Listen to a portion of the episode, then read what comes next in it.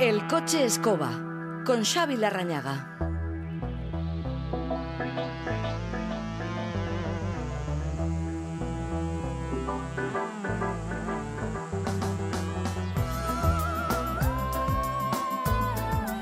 Xavi Larrañaga, Rachaldeón. Rachaldeón, ¿qué tal?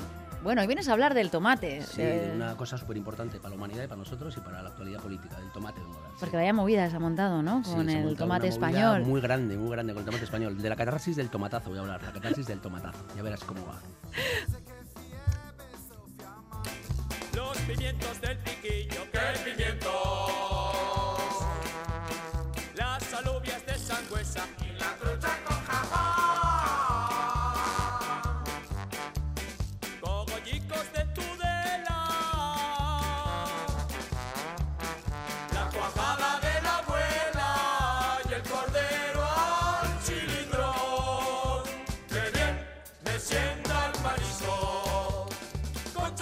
Y el tomate. Y el tomate, El tomate nos sienta muy bien. El tomate nos sienta siempre muy bien, menos esta semana, que ha habido una movida muy grande. No sé si sabes la movida que ha habido. Ha habido una, una movida eh, con Francia. ¿Qué ha un problema diplomático. Pues la exministra francesa Ségolène Royal dijo esto. Han probado el tomate bioespañol, es incomestible. Y esto levantó un auténtico follón, una cuestión de Estado. ¿no? Gente en la radio, encuestas, eh, encuestas por la calle, la gente indignadísima. Los políticos han entrado a saco y ha sido la única vez que se han unido la oposición y el gobierno. En Es favor del tomate. Es por el tomate. El tomate, por favor. Sí, Pedro Sánchez dijo, la señora Royal no ha tenido la fortuna de probar el tomate español. El tomate español es imbatible. Que me parece una frase casi de, de- de- de, no sé, de, Es como de Nadal, linaje. es Sí, como Nadal, sí, imbatible el tomate. De linaje. El ministro de Agricultura, que es lo suyo también, dijo, la señora Royal es bien conocida por ser una pisacharcos. Ya se metió ahí y hizo una cata de tomates con un poco de sal y aceite delante de los periodistas españoles, que yo digo, los- la gente ya sabe cómo es el tomate, ¿no? No sé. La ministra de Viena también se metió. Dijo, debo decir que a mí me encanta el tomate español. También cambió Eh, muchísimo. eh. Cuca Gamarra, la Cuca Gamarra, la del PP, dijo que la francesa no ha comido un tomate en su vida. Y, y hasta, hasta Almeida, el de Madrid, dijo, Segolén Royal está haciendo el chauvinismo del tomate. Y yo es con el único que estoy de acuerdo. Porque realmente todo el mundo está haciendo Así el chauvinismo es. del tomate. Y en, esto, es. y en esto, en esto coincido. Esto coincido. Es que da la impresión de que todo el mundo sabe mucho de tomate, ¿no? Sí, se, se nos esta semana yo me he dado cuenta que hay un montón de tomatólogos, ¿no? Y se dice, gente que Sí, sabe sí. mogollón del tomate. Te dice la gente, no, es que es rico en, en potasio, rico en, en- en vitaminas, rico en... Y es increíble porque hace dos semanas todo el mundo te decía, no hay tomates como los de antes, el tomate es una mierda, el tomate de hace 20 años era mucho mejor, era el mejor del mundo. Y la gente se ha hecho experta en tomate francés, que me es una cosa que me alucina. El tomate francés es malísimo. Yo nunca, no sé si he probado tomate Yo no francés. sabría pero, distinguirlo. Pero nunca he probado, nunca Bueno, he ido a un creo, súper. no sé. Yo nunca he ido a un súper, he dicho, ¿me das tomate francés? No tengo ni idea cómo es, pero todo el mundo está diciendo que es malísimo el tomate francés. Y yo creo que hay mucho de patriotismo sin mucho conocimiento. Yo me fío, hay un tío de Pamplona, tenía una tienda de setas. Y y iba cada semana a Madrid a vender, to- a vender tomates de Navarro y tal. Y al final le fue, el tío era muy bueno y abrió un sitio en Madrid que es muy bueno, es por hacer propaganda, que se llama El Colmado del Tomate. Y este tío vende tomates de todas partes. Y este una vez dijo, yo, yo me quedé con la copla, dijo, hay que fijarse en los feos, los menos brillantes y los tristes. Esos Los son los buenos, tristes. los tomates tristes. Y dije, ostras, yo me he quedado con esta copla. Y, y- y ya está, pero yo no sé, yo no sé mucho más. ¿Tú cómo eliges el tomate? Pues mira, yo de tomates no sé casi nada. Yo elijo el que no está golpeado, el que está en oferta. Y te voy a contar una anécdota para que veas lo que sé yo, yo, yo de tomates. Yo vivía afuera y me regalaron una tomatera. O sea, una, una planta de tomates. Y yo veía que no crecían, que no crecían. Y a un amigo mío le dije, oye, esto estoy aquí regando como un idiota. Y me dijo, que son cherry, idiota. Que son cherry. O sea, los tenía yo ahí, pasaba el ¿Sabes lo tiempo, pasaba el tiempo. con una planta cherry? ¿Qué te pasó? Eh, ¿Tu planta al final dio algo? Eh, no, seguían seis. Me acuerdo que eran seis, seguían seis. Yo los miraba y no crecían nada. Y, y ahí se quedaron. Qué suerte, a mí me regalaron una también y yo estuve dándole los cuidados que me habían dicho, Sí. estaba bien al sol, bueno, eh, no, no salía nada. Me marché una semana Sí. y se la dejé al vecino. Y salió. Y cuando volví había tres tomates cherry, que fueron los únicos que dio esa planta. Y se los diste al vecino. No, me los comí en una triste ensalada, no sé, como por la honrilla, pero no me volvió a salir ninguna más y, y esa tomatera no volvió a dar ni un fruto solamente la semana que estuvo con el vecino. Pues tú como yo, urbanita. Tú como yo. De estas cosas, yo, o sea, yo sé más de la, de la palabra, del concepto del tomate, que del tomate. No sé si me explico. Me pasa con las plantas y los árboles, ¿no? Que sé, por ejemplo, sé cómo se dice ulmus, olmo, sumar, elm, no sé qué, que significa olmo. Yo veo un olmo y no, o sea, yo no sé qué es un olmo, realmente. No sé qué es un olmo, pero lo sé decir Pero en ¿Sabes de en dónde viene? Y, Sé de dónde claro. viene. Y luego sé también que, que- que Pablo Neruda, que es muy famoso porque hizo una oda a Stalin, y los- siempre se repite, la oda a Stalin, hizo una oda al tomate, Pablo Neruda, y hizo una canción eh, Dressler, y que no la vamos a poner porque nos dormimos, es horrorosa, es, es un rollo de canción, pero es una oda, vamos, pero que sé poco más, poco más. 1500 1982. El sol no se ponía en nuestro imperio. Me gusta mucho esa frase. Bueno, parece que este conflicto se ha tomado como asunto nacional. Sí, es como un asunto nacional, un asunto patriótico. Es un poco extraño, ¿no? Porque eh, hay un, hay un orgullo individual que yo no lo veo muy lógico, que la gente dice, el tomate español, no sé qué. A ver, una casa te la decoras tú y te pueden decir que es fea o bonita, o, o incluso el cuerpo te lo puedes tunear, o el coche te lo puedes tunear. Pero el tomate, a no ser que seas agricultor, yo no sé qué orgullo voy a tener yo del tomate español, si no hago nada, más que ir a comprarlo al súper. O sea, no, no, o sea, no entiendo el, el- el orgullo colectivo. ¿Y el tomate con label vasco? Eh, ahí sí, pero tampoco mucho, Claro, porque yo ni- ¿producto de ni- Sí, pero el orgullo no es mío, el orgullo es el del, del- pues del tío que se le ocurra, ¿no? Pues el tomate de, de Arechavaleta, sé que es bueno. Los tomates de Deusto hace 50 años decían que eran buenos. O el tomate feo de Tudela, pues es bueno. Pero mi- mérito mío, yo lo, me lo paso muy bien cuando me lo como. Es un mérito gremial del tío que está ahí con el lomo, pero Exacto. no entiendo el patriotismo este de un... Yo no hago nada, yo voy al súper y lo compro. No, no hago nada más, entonces no, lo- no, lo, no lo entiendo muy bien. Y a la indignación, ¿no? Sí. Los, eh, dicen, los mejores tomates son los que le tiran a Cipotegato en Tarazona. Pues sí. lo voy a apuntar en la lista. lo voy a apuntar en la lista. Apúntalo. Sí. Resulta que curioso, desde luego, tanto orgullo teniendo en cuenta el origen del tomate. Sí, hay una cosa, hay una cosa muy curiosa con el tomate. Le voy a dar un poco de información, igual es un poco rollo, pero bueno, yo le voy a dar. El, el tomate, la palabra tomate es de las primeras que llegaron de América. Viene del, del náhuatl, de una, una lengua azteca, y mm, fue de las primeras que pasó, ¿no? A mí me vale siempre para, para, lo voy a decir, lo siento, para cazar gilipollas, porque siempre hay uno que te dice. ¿Y cómo se dice en euskera tomate? ¿Eh? ¿Eh? ¿Cómo se dice en euskera tomate? ¿Eh? Como si, a ver, tranquilo, chaval, que tomate no, tranquilo, tranquilo, no seas tranquilo, ¿no? Eh, y bueno, una de las primeras eh, referencias al tomate está en la Crónica de la Nueva España en 1560, eh, hace referencia a una dieta caníbal.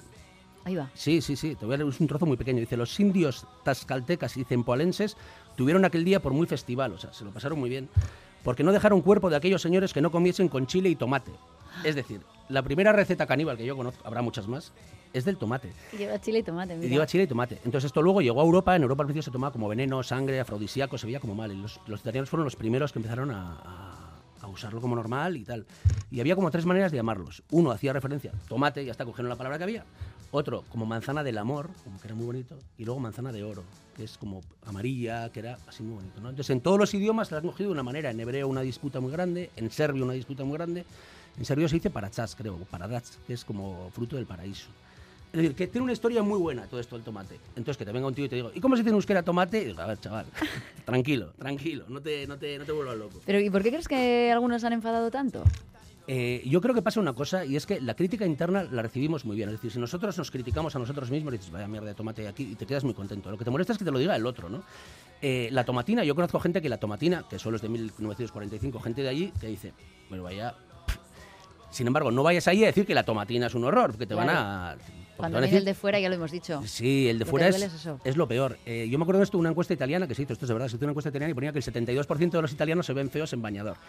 ¿Cómo? Perdón. Sí, el 72% de los italianos se ven feos en bañador. Y yo digo, bien, pero díselo tú. es decir, se lo dices tú, tienes un problema.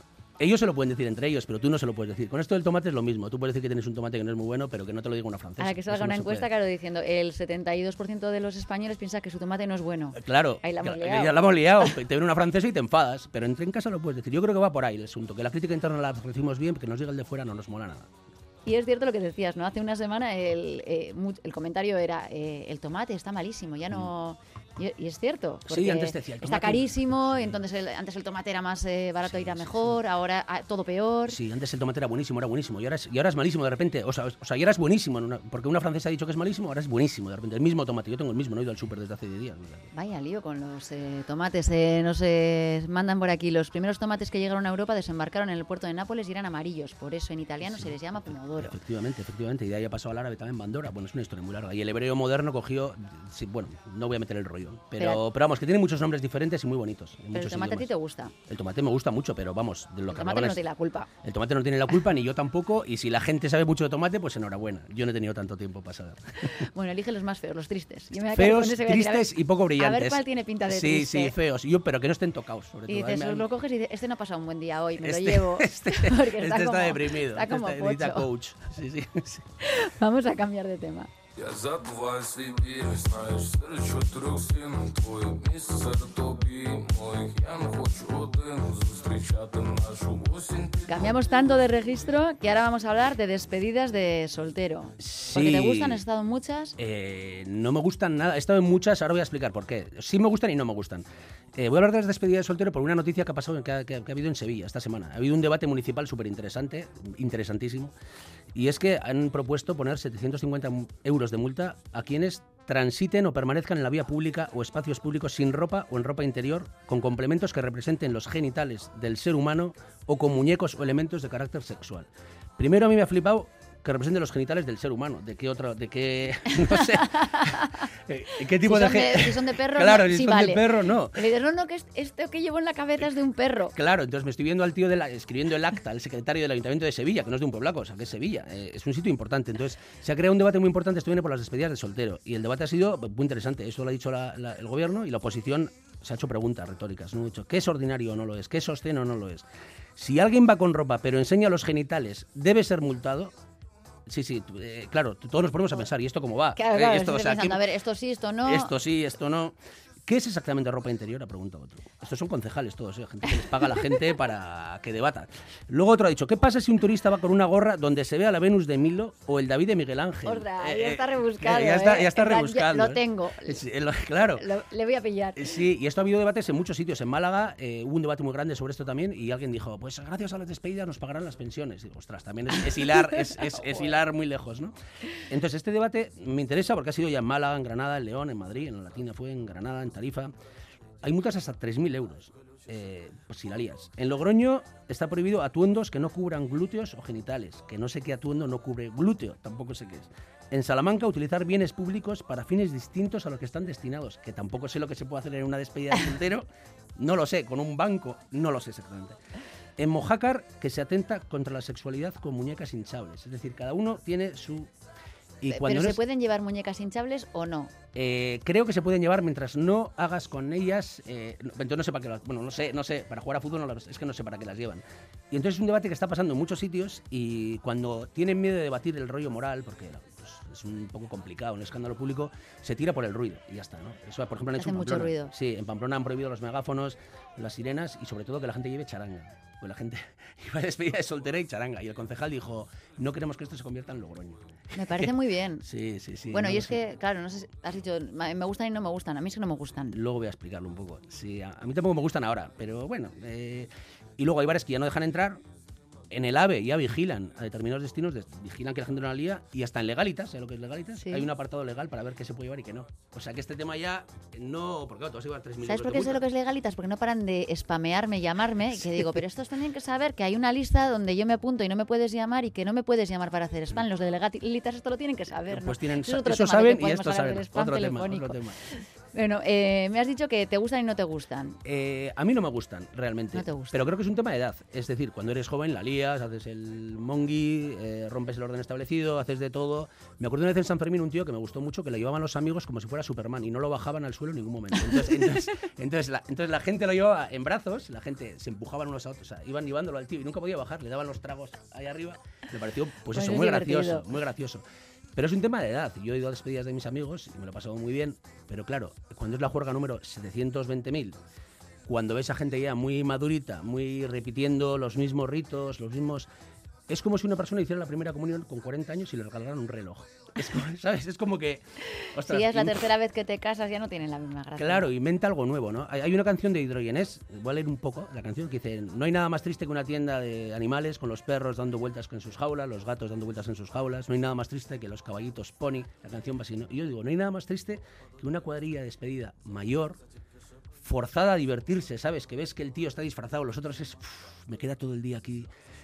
Uf, me da, me, da, me da una mezcla de no me gusta, una mezcla de compasión, misericordia, Tristeza. tengo una mezcla, sí, tristeza, pero es un tema de edad, ya te digo, con veintipico me parece perfecto que la gente se, se haga, el- haga el cabra. Está Claro, que con 20 y pico te da igual despedida de soltero que... Claro, claro, pero es una persona de 50 años disfrazado, yo qué sé, de lo que sea, me da igual, de princesita, y que le están llevando eh, como que vamos a mamarnos, pero No, no me gusta, no me gusta. Bueno, tampoco tienen ya nada de transgresor. No, porque hacer el pata de forma. Hacer el pata, que es una expresión antigua y me gusta mucho. Hacer el pata, hacer el pata se decía mucho antes. Es como yo hacer no la el- conocía. ¿No la conocías? Es una expresión, a mí me encanta. Hacer el pata es como. Pues eso, hacer cosas que no. Hacer el año- gamba. Hacer el gamba. Este año en Fiestas de Bilbao no viste a unos que se pegaban con la cabeza contra los. eh, donde están donde te sacan los tickets del tranvía. Hubo unos que iban y se pegaban sí. cabezazos. Pues bueno, tienes 22 años, eso es hacer el pata, ¿no? Pero hacer el pata de forma obligada, eh, eh, para que la gente se divierta y venga y tal, igual. Y es que incluso pasa una cosa curiosa, y es que van de- se ha puesto de moda ir de fiesta a sitios donde ya hay fiesta. Es decir, la gente va, hay gente que va a despedir a soltero a San Fermín. O me voy, a, me voy a resarcir con mucha gente ahora, o a la feria de Albacete. Que Albacete el otro día, El otro día eh, no, salió, no, criticaste. no- no salió bien, bien parado o bien parada la ciudad. Va mucha gente ahí, al parecer. Entonces, ir de fiesta, o sea, montar tu fiesta a un sitio que ya tiene fiesta, ya Perdóname, pero mal. ya irte de despedida soltera a la feria de Albacete me parece Pues a mí me va apeteciendo, a mí eso ya me va apeteciendo. Es una- a mí eso ya me va apeteciendo, le, le voy cogiendo el, el- el aire ya. Pero hacer, no sé, karaoke, strip, ya striptease ni te cuento, ya bodega, capeas. Igual hay otras ideas que hace la gente que no las vemos, pero lo que vemos, lo que vemos me da una pereza y eso, lo de transgresor. O sea, una persona en el año 2024 con una polla de plástico en la cabeza, pues según las tetas, es más transgresor llevar alzacuellos o ir con una sotana. Es que, es que no, no mucha pereza. Pero entiendo, oye, que el que quiera hacerlo, que lo haga, ¿no? Es un tema de edad, yo creo, más que nada. Sí, hacer el pata, old fashion Iruña, nos dicen por Sí, aquí. por Así que será, será.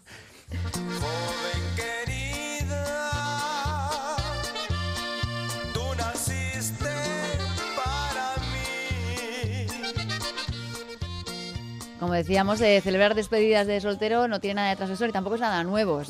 No, voy, voy a hablar ahora de, unas, de, una, de una cosa que existía ya desde el siglo XVI en, en, en Nueva Ámsterdam, en Inglaterra, cuando se creó Estados Unidos, había una costumbre que era la de encamarse. Lo voy a explicar, lo voy a explicar brevemente. ¿no? Esa- esta, esta tradición se llevó de Europa. Encamarse era que, bueno, como hacía mucho frío, había largas distancias, eh, no, había poco alojamiento, entonces se le dejaba al granjero o a quien sea, se le dejaba dormir con la novia, o sea, si había una ya había ya se iban a casar, se le dejaba dormir juntos, dejaban dormir juntos, pero sin tocarse y sin hacer nada y bien vestidos y bien tapados y con nórdicos, Para edredones coger calor. para coger calor, para nada más, para nada más. De hecho, en, en un ensayo que he leído sobre el tema, te pone así. No es que a cada Tom, Dick y Harry que pasara por allí se le invitase a dormir en compañía de la hija del dueño de la casa. No era eso. Es decir, tenías que tener un compromiso. Entonces te dejaban dormir, pero no podías hacer nada, ¿no?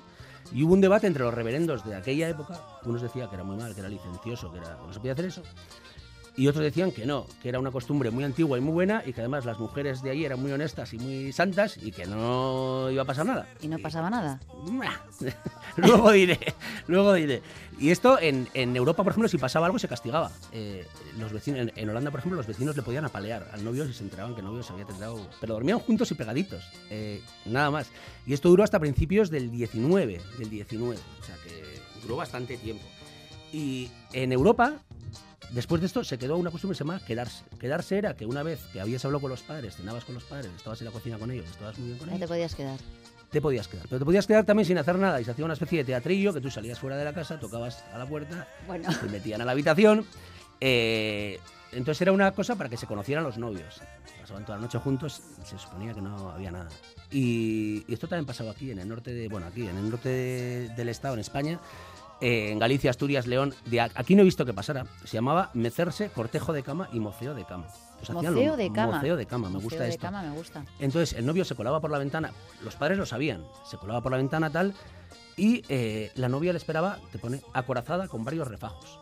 Es decir, que no podía pasar nada nada, no nada. podía pasar nada. Es decir, que esto de que ahora que... No, eh, antes ya había ritos para probar, bueno, me voy a casar, voy a hacer una despedida. Mi despedida voy a dormir con mi novia, con la novia voy a dormir con mi novio, pero así, O sea que las despedidas eran moceo de, de cama. moceo de cama, y moceo no de hacían nada.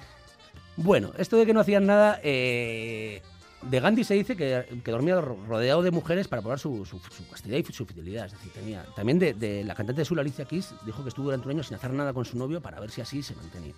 Bueno, eh, con el tema que he dicho antes, un etnólogo pasó por allí, esto duró hasta 1900 y pico, eh, lo que estoy contando, en, en sitios de Galicia y Ah. de León.